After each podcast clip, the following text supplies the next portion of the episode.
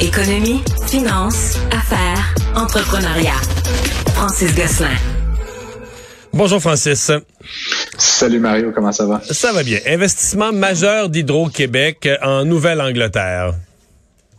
Oui, 2 euh, milliards de dollars US, donc c'est quand même pas un petit montant pour acheter 13 centrales hydroélectriques qui se, se situent euh, dans différents États euh, américains. c'est un regroupement de 13 centrales qui produit 600 mégawatts, donc c'est quand même une assez grosse, un assez gros ensemble d'installations qui livrent environ un peu plus de 200 000 personnes aux États-Unis qui, consomment cette énergie-là. C'est la plus grosse transaction de l'histoire d'Hydro-Québec à l'extérieur du pays. Donc, euh, c'est quand même un, fait notoire en matière économique. Ouais, je te rappelle, ce matin, j'ai interviewé la, la, la, la porte-parole pardon d'Hydro-Québec qui me disait, j'essayais de replacer ça, c'est à peu près 40% de la romaine. Là. Je te parle pas là, de, de, des complexes La Grande, LG2, LG4. C'est 40% de la romaine ça nous rappelle quand même qu'on fait du gros en matière de barrage. On fait du, on fait du gros au Québec parce que tu en achètes 13 puis c'est 40% d'un des un de nos géants. Exact. non, non, c'est ça des petites centrales, effectivement. Puis c'est des centrales, on pourrait dire là, comme ça, un peu vétustes, Mario. Donc, euh, c'est des centrales qui ont été construites il y a 30 à 50 ans, donc qui vont devoir euh, renouveler leur permis d'exploitation, être probablement rénovées, modernisées, etc. Hydro, euh, disent, en Hydro disent sont en très bon état. Je comprends que c'est entre les deux. C'est en très bon état pour des centrales de 30 à 50 ans qui auront besoin d'amour d'amour un peu. C'est un entre-deux. c'est ça. Euh, je suis pas un, je suis pas un ingénieur en électricité, Mario, mais tu sais, je peux te dire qu'une infrastructure qui a 50 ans, même si tu as donné beaucoup d'amour, à un moment donné, il faut, faut la rénover. Euh, et puis neuve, exactement. Mais ça reste, tu sais, des barrages, c'est quelque chose qui, tu sais, si c'est bien entretenu, peut durer euh, presque éternellement. Euh, comme je dis, c'est, c'est quand même aussi une transaction qui est intéressante parce que le coût par mégawatt est intéressant par rapport aux transactions récentes. Là, on dit que c'est 2 milliards de dollars pour 600 mégawatts. Il y avait une transaction qui avait été faite euh, il y a, en 2021 où on avait payé 310 millions pour 60. Euh, en tout cas, les, si tu fais les chiffres vite, vite c'est quand même un bon coût par mégawatt de production. Euh, ça reste que c'est beaucoup d'infrastructures, comme tu dis, par rapport parce qu'on a au Québec individuel 13 unités euh, pour fabriquer cette énergie-là, mais ça reste intéressant, puis ça s'inscrit vraiment dans la stratégie d'Hydro-Québec de servir le nord-est américain ouais, mais c'est surtout ça. plus agressif. en, en exportant de l'énergie québécoise, mais aussi en, optimisant les infrastructures là-bas. Puis tu sais, veut, veut pas, euh, justement 13 centrales qui produisent 600 mégawatts versus nous, tu sais, qui avons comme une capacité, je pense, de mémoire de 40 terawatts, comme 40 000 je pense que c'est plus que ça.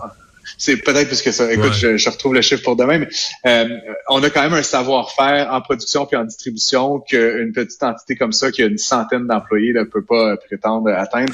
Euh, donc, c'est pleinement en ligne avec avec, euh, avec la stratégie d'Hydro-Québec je, euh, je, me ces suis.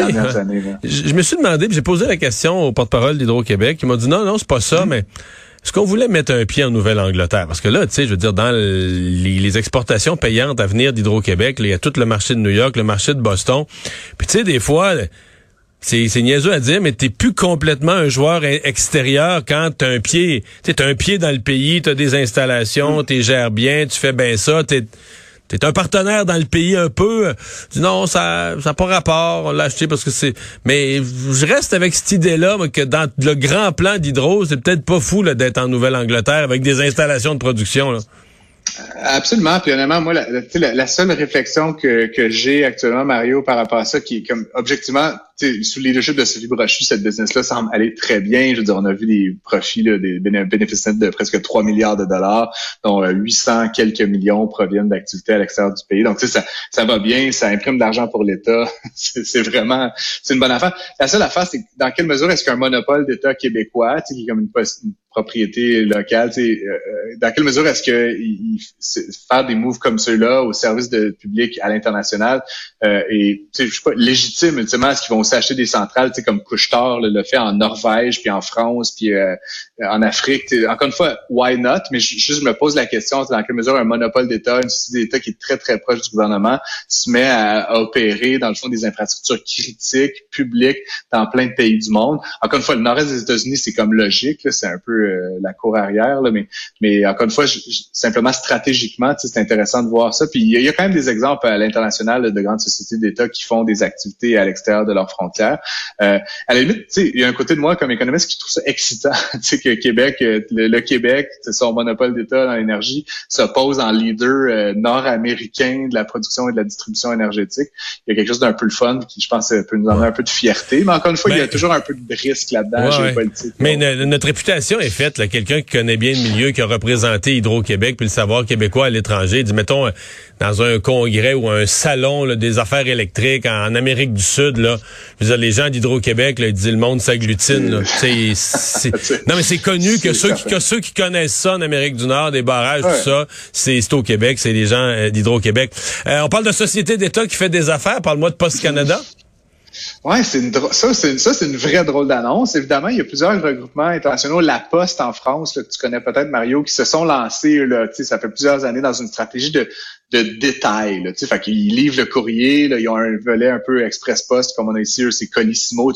Ils font ils font du courrier de la poste, mais ultimement la poste en France, donc ils se sont mis à faire justement de la, ils vendent des biens euh, dans, dans, leur succursale et faire du crédit à la consommation. Et donc c'est ce qu'on a appris ce matin, c'est qu'officiellement Poste Canada s'associe avec une banque, ce qui déjà euh, me fait un peu sourciller. Là, pourquoi pas C'est pas leur capitaux propres, c'est un partnership avec la banque TD dans le fond qui va permettre au sein des bureaux puis du site de Post Canada de distribuer des prêts personnels aux, clients de, de, de Post Canada. Puis ultimement, les, les postiers là, puis les agents dans les bureaux de poste vont comme un peu t'inciter à faire ça. Ils n'auront pas le droit de te recommander des produits parce qu'ils n'en ont pas les compétences ou la formation, mais en gros, ils vont devenir comme des vendeurs de pour la TD.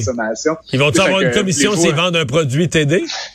C'est ça qui me rend mal à l'aise, Mario. Puis tu sais, je veux dire, contrairement à Hydro, qui est vraiment dans sa dans son métier de faire de l'électricité, bon, ils font ailleurs. Là, c'est comme est-ce que le métier de la poste, c'est de me vendre, d'essayer de me faire acheter un une, PS5 ou tu de refinancer mon char à 8% Je sais pas, il y a quelque chose d'un peu malaisant là-dedans. Puis comme je te dis, s'ils avaient euh, d'une façon ou d'une autre accumulé, euh, tu sais, 50 euh, milliards puis qu'ils prêtaient leurs fonds propres, mais là c'est pas ça. dans le fond, ils renvoient de la business à une institution privée. Puis en vertu de quoi Mais juste, ça, en vertu de quoi Mettons une société d'État s'associe avec une banque plutôt qu'une autre banque ou que les autres banques ou ça veut quoi une société d'État s'associer avec une banque? Je, sais pas. Euh, faudrait que je relire la charte fondatrice de Post Canada pour comprendre les degrés de liberté qu'ils ont. Mais encore, encore une fois, si j'étais le président de Desjardins, de, de, de Banque Royale, de Banque Nationale, je, serais comme un peu interloqué par cette décision-là. Ultimement, c'est comme si une entité de l'État venait rivaliser ma business, c'est comme autre banque, en euh, se faisant un peu le, le, pourvoyeur de, de, de, clients qualifiés pour ça. Mais le bureau, le, bureau des passeports pourrait s'associer avec la Banque Royale. C'est ça. ils ont du temps. Comme je te dis, ils ont du temps de libre, ils ont pu faire de l'extra. en plus, peut-être qu'ils pourraient financer l'embauche de personnel additionnel avec leur commission. Mais ça pour dire, euh, Post Canada, ils, vont donc faire des prêts. C'est des prêts de 1000 dollars et plus. Donc on n'est pas dans le petit prêt. Là, on est prêt à la consommation plus important. Euh, ils disent que ça va être avec des, des modalités de remboursement flexibles, des taux avantageux. Mais tu sais, honnêtement, Mario, en ce moment, les taux, là, euh, le, le, meilleur taux hypothécaire que tu peux avoir, c'est comme 5,5. Fait qu'un taux euh, à la consommation, ça va être du 7, du 8, du 9 Fait que tu sais, c'est comme une drôle de gimmick, je trouve. Ben, comme je veux pas accuser personne, je veux pas utiliser un langage trop euh, trop coloré, mais j'ai trouvé euh, cette nouvelle-là bien étonnante. Euh, ils disent quand même, puis juste pour rester sur les faits, qu'ils ont fait un test pilote dans certaines régions du Canada et que ça a très bien marché. Donc clairement, il y a une demande. Puis tu sais, on se rapproche possiblement d'un ralentissement, voire d'une récession. Donc il y a des gens qui vont être dans des difficultés financières, qui vont prendre ces prêts-là. Est-ce que ces prêts-là vont contribuer à faire de l'insolvabilité? c'est ça, comme je te dis, je suis juste comme quand j'entends des histoires de prêts à la consommation distribués dans des dans des, euh, des tabagies. Moi, je vais te dire ce que j'aime pas. Je vais te dire ce que j'aime pas, c'est que si tu as pris ton prêt via Post Canada, puis que là, tu es dans le trouble, tu rembourses pas, tu peux pas faire comme la joke de François Pérusse puis dire euh, le chèque est dans le mal là. Je, peux pas, je peux pas rivaliser. Les autres, ils, savent que c'est un mensonge, c'est pas ce Canada. fait que tu peux pas leur faire le coup. bon, euh, le nouvel indice Big Mac euh, sur l'état de, de l'économie? Ouais, je trouvais ça drôle. C'est pendant longtemps, pour ceux, ceux et celles qui suivent l'économie, on avait ce qu'on appelait effectivement l'indice Big Mac. C'était en fait une manière de mesurer euh, le, pouvoir d'achat des nations, etc. C'était comme on utilisait un indicateur qui était le Big Mac de McDonald's, puis on disait est-ce que ça va bien, ça va moins bien? Euh, ce matin, euh, ce que je disais, là, en fait, c'est que c'est une autre entreprise, Pepsi, là, qui on connaît le Pepsi, mais Pepsi Cola, la compagnie détient un paquet de marques comme Doritos, puis toutes sortes de compagnies d'eau, puis le Gatorade, etc. Puis en fait, la raison pour laquelle je te parle de ça, c'est qu'ils ont dévoilé leurs résultats euh, euh, ce matin, en fait, le résultat trimestriel, et ça a comme explosé. Là. Il y a profitabilité en hausse de 20% etc. Puis ce qui est intéressant pour moi, c'est que si les gens continuent à acheter, malgré l'augmentation des prix, puis malgré la contrainte, ces produits-là un peu de de base, si tu veux, c'est quand même signe que l'économie va pas si mal que ça. En tout cas, je sais pas pour toi, mais moi, Mario, si j'avais plus une scène que j'avais perdu mon emploi, j'achèterais pas des cochonneries. Peut-être que je comprends mal la psychologie du consommateur ici, mais pour moi, c'est quand même un indicateur que tant que ces business-là... T'as peu moyen de manger, t'as peu moyen de manger du steak, ouais, tu manges des Doritos. Fait que tu t'achètes. pas sûr que ce soit de même, mais écoute, fait ça pour dire qu'ils ont donc non seulement fait une profitabilité record, mais en plus, ils ont rehaussé leur prédiction euh, de rentabilité d'ici la fin de l'année. Ce qui est assez intéressant aussi, euh, Mario, par rapport à cette annonce-là, c'est que le, volume de vente a diminué chez Pepsi. Ils vendent moins de canettes, de bouteilles et de Doritos, mais les prix ont augmenté tellement rapidement qu'il euh, y a eu donc cette, cette explosion de la profitabilité. Donc, ils vendent moins d'unités à des prix plus élevés, donc ça génère du profit. L'autre euh, phénomène qui est aussi intéressant, puis ça, il faudra suivre ça attentivement, mais les profits auraient pu être encore plus élevés, de 3% disent-ils, si c'était pas de la force du dollar américain, parce que Pepsi, Pepsi est, est un entreprise globale qui vend dans tous les pays du monde. Puis le dollar américain a tellement pris de valeur que quand il rapatrie les profits, ben il y a une perte sur le change.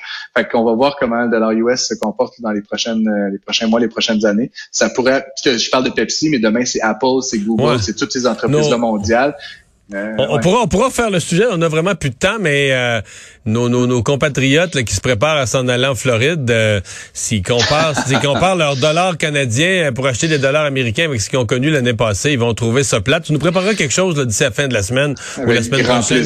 Non, parce que sur l'évolution du dollar euh, canadien américain, là, c'est assez spectaculaire. Hey, Francis, merci. Il est à son plus haut depuis cette année. Ouais, ouais, ouais, ouais. Mais salut. Bye bye.